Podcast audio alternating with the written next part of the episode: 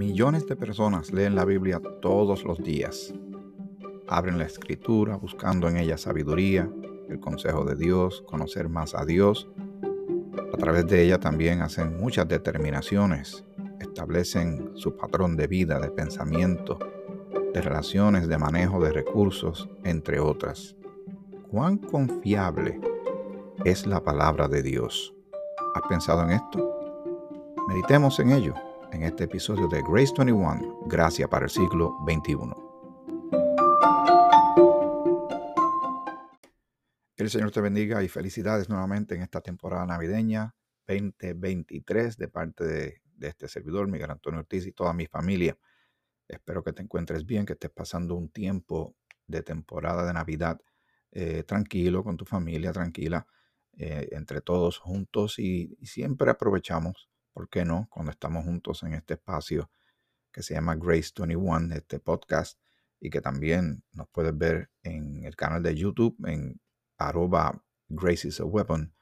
Eh, sacamos tiempo para meditar, obviamente, en la palabra de Dios. De esto, es que se trata este proyecto que lleva a cabo desde el año 2020, eh, desde marzo, con el comienzo de la pandemia, y luego hemos seguido caminando juntos en esta jornada bíblica, en esta comunidad eh, bíblica digital, donde conozco a algunos de ustedes, muchos otros no nos hemos conocido personalmente, pero sabes que cuando lees las descripciones de los episodios, no tan solo del podcast que escuchas en Spotify, en Google Podcast, Apple Podcast, eh, también en el canal de YouTube de Grace 21, eh, está un email, un correo electrónico donde puedes escribirme. Eh, me gustaría saber quién eres, de dónde escribes, qué te parece eh, lo que se lleva a cabo, algún motivo de oración, nada para saber de ti y tener otro tipo de conexión también. estar más familiarizados en esta hermandad que llevamos a través de medio electrónico, pero con la intención de crecer en la palabra de Dios. El email es grace21podcast.gmail.com. Bastante sencillo, si no, búscalo en la descripción y ahí lo puedes tomar y escribir. Y gracias por aquellos también que apoyan económicamente a este servidor con este esfuerzo. Es algo que aprecio enormemente. Eh, gracias, gracias de todo corazón. La palabra de Dios, buscando eh, contenido para este episodio con relación a este tema de la Biblia, porque estamos leyéndola y sabemos, es obvio, uno parte de la premisa que tú y yo creemos en ella, creemos que viene de Dios, eh, que el Señor ha protegido esta palabra por siglos y es su intención darse a conocer, para que tú y yo lo conozcamos, que todo el mundo le conozca. Eh, la palabra de Dios es atacada por Satanás, eso también está corroborado, es más que obvio.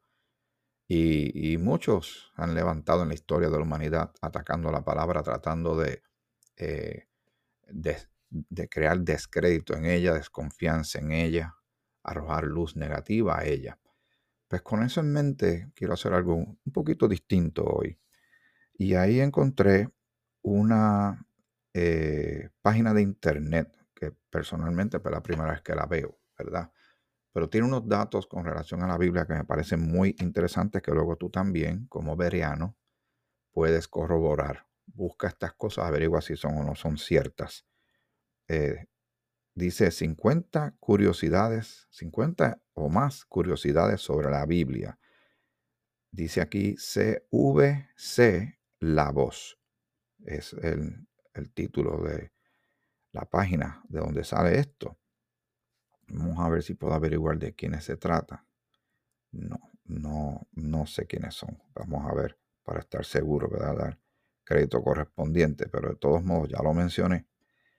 Y dice lo siguiente, puesto que la Biblia es uno de los textos más antiguos de la historia, hay muchos hechos que nos deslumbran sobre su escritura y contenido, y además sobre las anécdotas que ocurrieron en torno a ella. Y ya que siempre hay algo nuevo que aprender, a continuación encontrarás una lista de datos curiosos sobre la Biblia que tal vez desconocías. Estas curiosidades sobre la Biblia te ayudarán a tener una mejor perspectiva de este libro sagrado que continúa siendo el texto más relevante en la historia de la humanidad. De eso estamos totalmente de acuerdo. Y comienza la lista de curiosidades sobre la Biblia. El nombre de la Biblia, eh, el nombre Biblia proviene del griego y está escrito, ¿verdad? Como se escribe en griego Biblia, que significa conjunto de libros. Fue escrito aproximadamente 1600 años eh, por, en, en aproximadamente 1600 años por 40 personas desde el año 1500 a.C. hasta el 100 después de Cristo. Es el libro más vendido en la historia, con un récord de ventas de aproximadamente 5 billones de copias. Hay más de 3.200 versículos con profecías contenidos en la Biblia o escritos desde la existencia de la misma. Ahora, con relación al, punto anterior, está hablando de las ventas de 5 billones de copias. Sería bueno también una estadística de cuántas se han regalado, cuántas se han obsequiado y se han entregado antes de que, pues, hay diversidad de, versiones y, se compran y se regalan, etcétera.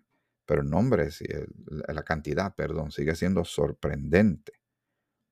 Eh, curioso, el punto número 5 es el libro más robado de las librerías.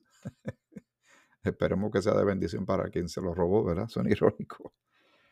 Punto 6. Está disponible en más de 2.454 idiomas. Si vemos el total de idiomas y de dialectos que existen en el mundo, pues es obvio llegar a la conclusión de que todavía falta mucho por traducir para que, para que le llegue a todo el mundo, aunque sea un, un capítulo de la Biblia. Y hay ministerios como Wycliffe Bible Translators, que tienen varias oficinas, algunas en Florida, en Orlando, otras en Texas, si no me equivoco. Y ellos se dedican a la traducción de la Biblia, envían personas a, lugares remotos donde tienen este, este reto enorme que gracias al avance de la computación, este, este trabajo se está llevando a cabo más rápido. Y estoy seguro que con la llegada de la o más bien no la llegada, porque lleva tiempo la inteligencia artificial, lo que pasa es que está explotando aún más de manera exponencial en los últimos años y se espera que se acelere mucho más, entonces el esfuerzo de traducción eh, se acelere a la misma vez, pero hace falta gente que esté en el lugar, convivan con las personas allí, empiecen a entender las particularidades de las palabras, porque no siempre la misma palabra que para para ti para mí, donde vivimos significa una cosa, en ese lugar significa lo mismo.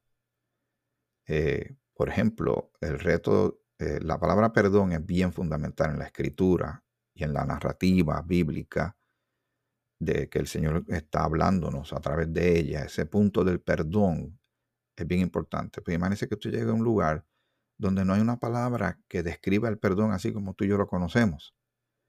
Pues entonces hay que buscar la manera pedir mucha sabiduría al Señor para que estas personas entiendan lo del perdón, lo del castigo, lo de la salvación en Cristo y su obra en la cruz y todo lo que tiene que ver con Él. Con él.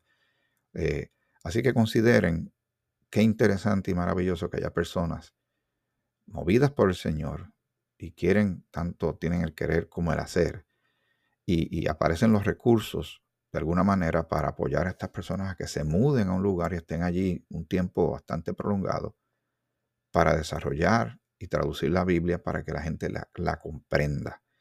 Y cuando por fin la Biblia se completa, hay varios videos de esto en el Internet también, de lugares donde por fin les llega su primer cargamento de Biblias en su idioma, que ahora saben que Dios les, les está hablando. La manera en que ellos lo reciben es algo que realmente es bien maravilloso y muy emocionante. Y damos gracias al Señor por ello. Muy bien, el punto número 7. Eh, es el libro más resaltado y subrayado. Los únicos libros de la Biblia donde no se menciona el nombre de Dios, mire qué interesante, un, libro que habla de Dios, hay eh, libros que no lo mencionan directamente. Es Esther y Cantares. Ahora, el punto número 9 estuvo curioso y tengo que hacer también una salvedad ahí. República Dominicana Es el único país en tener a la Biblia en su bandera nacional. Puerto Rico en su escudo, no en la bandera, ¿verdad? Porque tiene una estrella y las franjas rojas, los colores que predominan rojo, azul, blanco. Eh, se parece en manera inversa a la bandera de, Cuba. Eh, el escudo de Puerto Rico tiene un cordero encima de una Biblia abierta.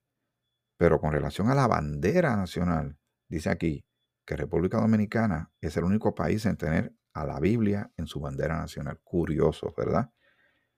Miren este punto, y que mucho se habla de China y la persecución que hay allí, la cantidad de gente y todas las cosas que se hablan que están surgiendo de, no, no de la gente como tal, pero sí del gobierno, todos los cuestionamientos que hay, las sospechas que hay.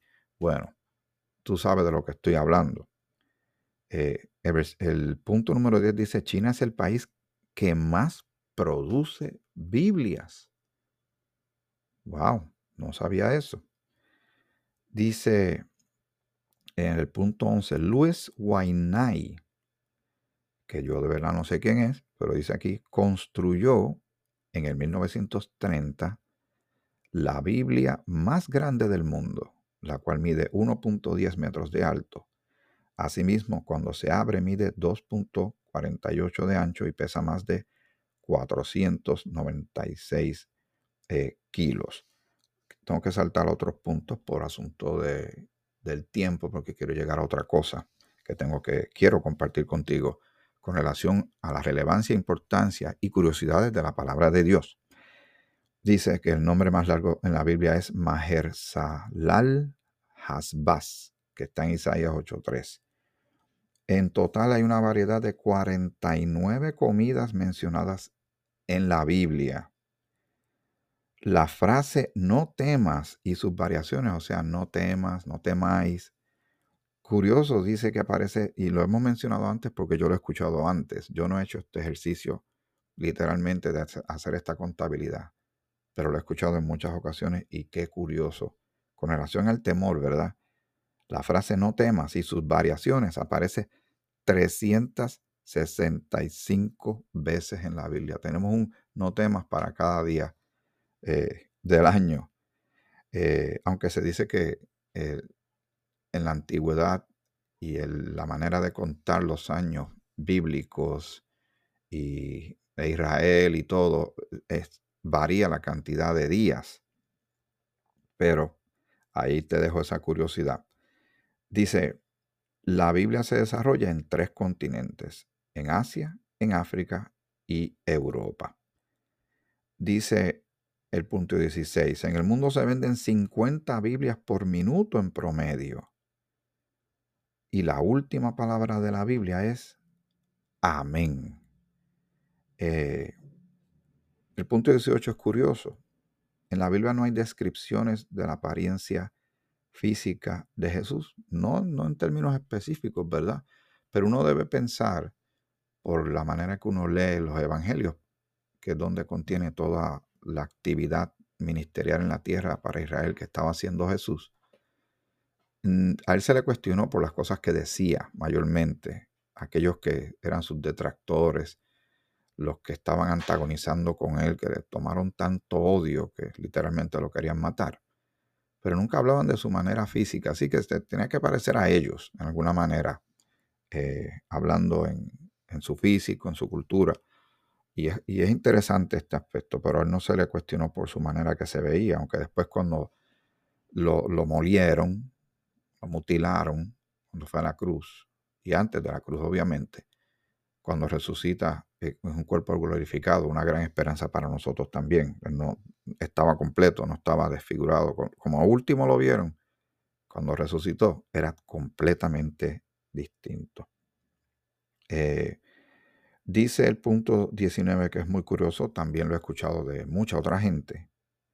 La versión King James del 1611 no tiene rival en cuanto a precisión y belleza literaria. Además, 54 eruditos colaboraron a su traducción y se cree que William Shakespeare estuvo entre ellos. Punto curioso. Y el punto 20, y lo voy a dejar ahí. Eh, bueno, hay un punto más que quisiera eh, compartir. La Biblia contiene 3.100 profecías que faltan de cumplir. El nombre más nombrado en la Biblia es David.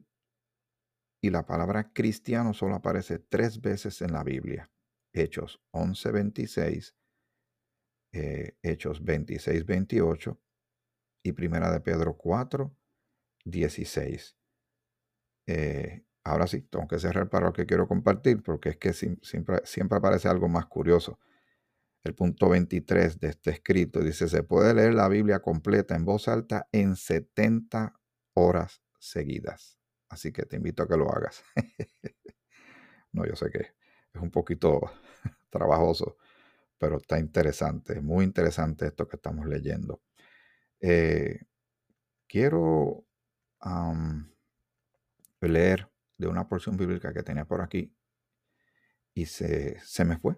La computadora me lo, o más bien el celular me lo desapareció, pero ya lo encontré rapidito. Vamos a Juan, el capítulo 8 y el versículo 12. Juan, capítulo 8, versículo 12.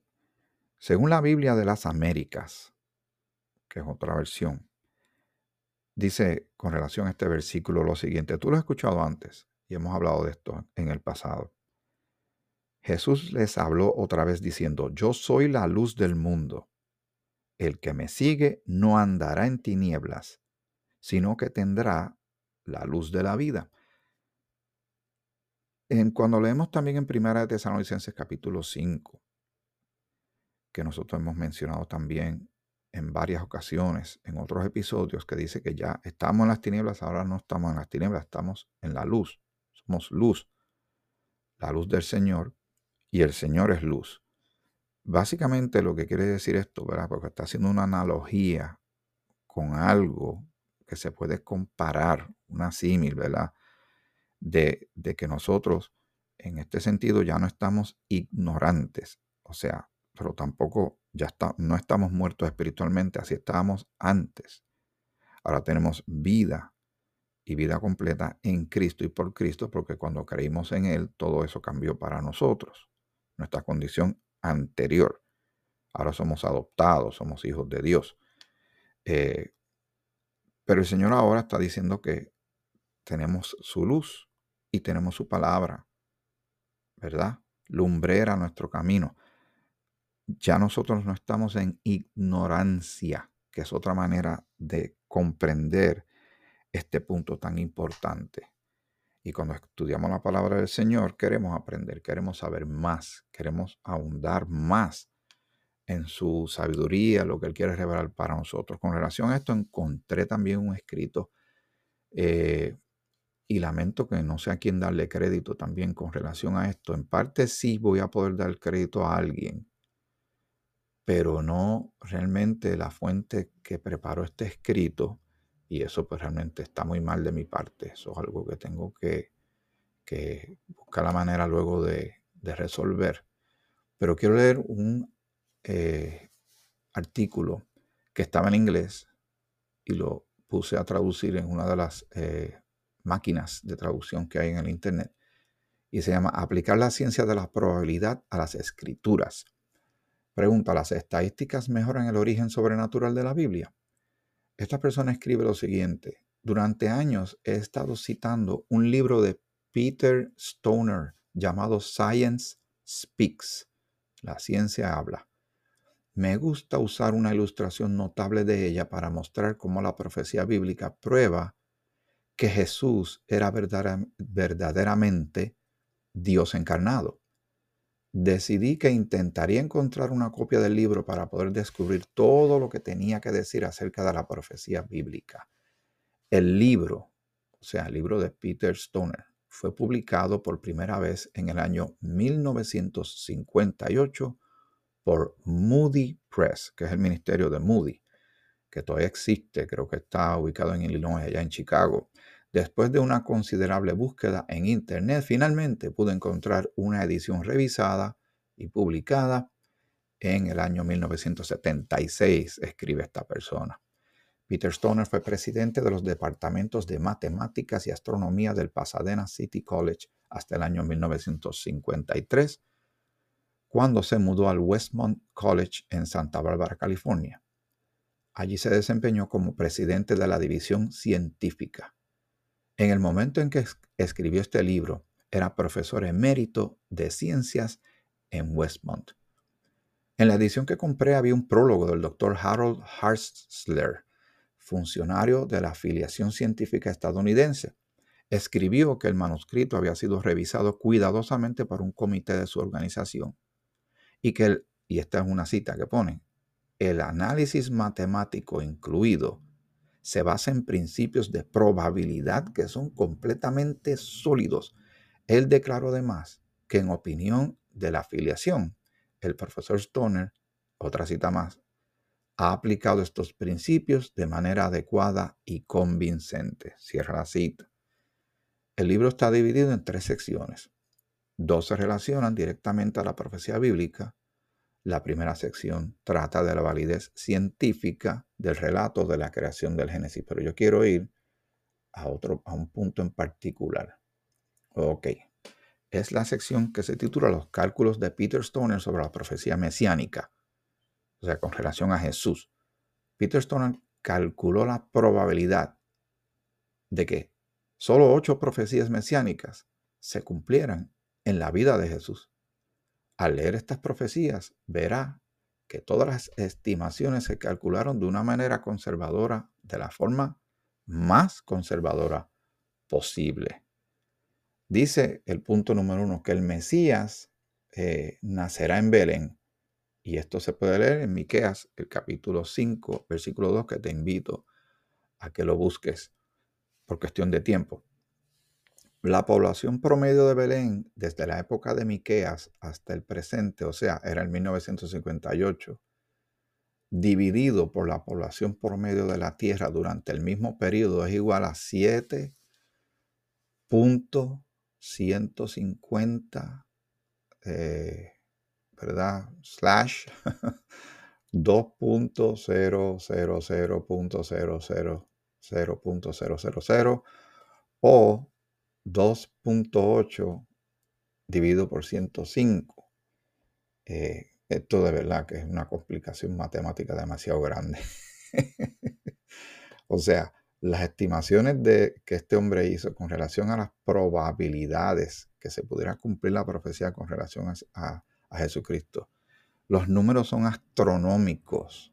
Los ceros son muchísimos ceros que habría que escribir, o sea, 1.00000 a la, décima potencia, etcétera, eh, con relación al mensajero que preparará eh, el camino para el Mesías, que habla Malaquías, que está hablando de Juan el Bautista. Eh, de Malaquías capítulo 3, versículo 1. El Mesías entrará en Jerusalén como un rey montado en un asno. Esto está en Zacarías 9.9. La estimación sería 1 en 100 o 1 por 10 a la décima potencia un hombre entre cuantos que ha entrado a Jerusalén como gobernante ha entrado montado en un asno. El punto 4, el Mesías sería traicionado por un amigo y sufrirá heridas en sus manos, según Zacarías 13, 6. Ahí también uno en mil, un hombre entre muchos, o sea, uno eh, a la décima. El Mesías será traicionado por 30 piezas de plata, Zacarías 11, 12.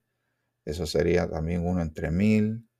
Y así siguen los números. La estimación, eh, eh, el hombre, un hombre en cuantos, en cuantos, después de recibir un soborno por la traición de un amigo, devolvió el dinero, lo rechazó y luego experimentó que lo utilizaban para comprar un campo de alfarero. La estimación sería una en 100 mil. Y así siguen estos números increíbles para que se cumpliera como se cumplió y prueba la exactitud de la escritura la confiabilidad de la palabra de Dios. Y esta persona que era un científico hizo todos estos cálculos, obviamente analizando la escritura, debe haber considerado muchas variables y llegó a estas conclusiones que fueron respetadas por otros de sus iguales científicos en la comunidad científica. Eh, Con relación a otro, el Mesías morirá al ser traspasado sus manos y sus pies, hay un comentario, dice, dividir este número, o sea, eh, uno entre diez mil, pero dice dividir este número por una estimación del número de personas que han vivido desde la época de estas profecías, 88 mil millones, produce una probabilidad de que las ocho profecías que eh, él está mencionando en el escrito y que yo no estoy compartiéndolas todas contigo, eh, una probabilidad de que las ocho profecías se cumplan accidentalmente en la vida de una persona, esa probabilidad es de una entre diez o una entre, y el número es increíble. O sea, para yo no tener que repetir cuántos ceros hay, eso es uno entre cien mil billones. La probabilidad de que eso se cumpliera en una sola persona todo lo que tuvo que ver con el Señor que se había profetizado de su primera venida, no estamos hablando de su segunda venida, de su primera venida, se cumplió a cabalidad cuando la probabilidad de que esto se pudiera llevar a cabo eran unos números astronómicos. Te invito a que en tu Biblia busques, verás, vas a leer donde dice, y se llamará su nombre Emanuel busca. Te voy a dejar esa asignación. Yo casi nunca te dejo asignaciones. Te voy a dar esta asignación. Busca donde más. En el Antiguo Testamento se mencionan esas palabras prácticamente exactas. Y te digo desde ya, la, la diferencia de tiempo entre cuando se mencionó por primera vez a cuando se vuelve y se mencionan los evangelios hay un espacio de tiempo de 700 años, alrededor de 700 años más o menos. ¿Cuán confiable es la palabra de Dios? Esta palabra que tú y yo decimos, eh, la línea, el, linaje que se tenía que cumplir hasta el nacimiento de Jesús y todas las veces que se intentó cortar esa línea, es como, eh, digamos, lanzar una cuerda que empiece en un punto de la Tierra y le dé la vuelta muchas veces, muchas veces, muchas veces, muchas veces, eh, sin, sin, uno poder controlar si en, el, si en el paso de ese hilo por algún lugar del planeta alguien trata de cortarlo con una tijera o trata de, de picarlo con las manos, separarlo, romperlo con las manos. Y que eso pasen años y años llevando ese hilo alrededor dando la vuelta sin ninguna interrupción hasta que llegue el final de la cuerda. Muchas cosas se cumplieron. Muchas cosas sorprendentes sobre la escritura, sobre la persona de Jesús, lo que nos, nos obliga, nos fuerza a ti y a mí, de manera maravillosa y amorosa de parte de Dios, a considerar lo serio que es este asunto, lo peligroso que es ignorar la escritura y quedarse en tinieblas y no pasar a la luz del Señor, la luz de su verdad, la luz de su salvación, la consecuencia de todas estas cosas y también e, el, efecto que causa esperanzador en ti en mí, de que si todo se cumplió a pesar de que había márgenes de errores enormes, que los números de probabilidad de cumplimiento de estas cosas a nivel científico son, son extraordinarios, impensables. Yo no me lanzo por ahí porque ese no es mi fuerte, las matemáticas, ese fue mi, mi, mi kriptonita cuando estaba estudiando. Pero nos dice que lo que falta de cumplir se va a cumplir con una perfección extraordinaria.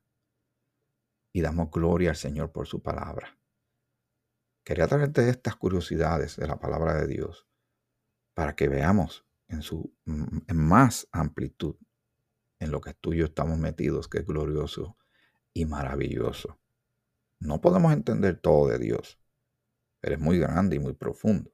Pero lo que Él ha revelado hasta ahora realmente pone a pensar de su majestad, de su poder, de su gloria, de su sabiduría. Hasta aquí este episodio de Grace 21. Gracias para el siglo XXI. Que el Señor te bendiga.